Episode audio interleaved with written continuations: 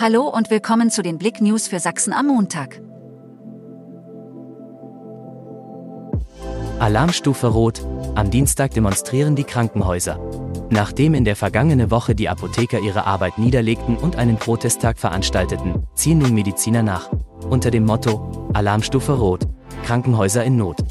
Findet am 20. Juni ein bundesweiter Aktionstag statt, der auf die prekäre finanzielle Situation der Krankenhäuser in Deutschland aufmerksam macht. Wieder neuer Besucherrekord am Sachsenring.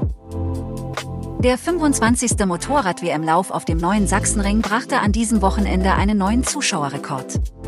Nachdem der Liqui Molly Motorrad Grand PRI von Deutschland 2022 232.202 Fans angelockt hatte, strömten in diesem Jahr 233.196 an ihren geliebten Ring.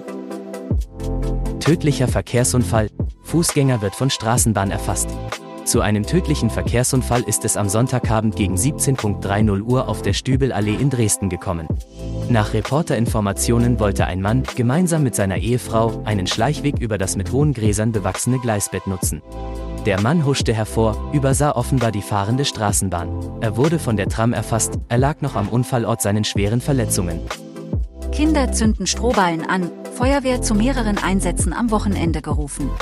Vermutlich Kinder zündeten hinter einem Einkaufsmarkt an der Staatsstraße Alten immer wieder Strohballen an.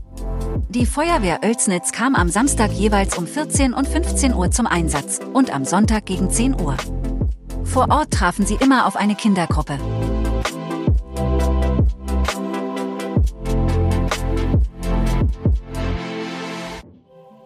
Danke fürs Zuhören. Mehr Themen auf blick.de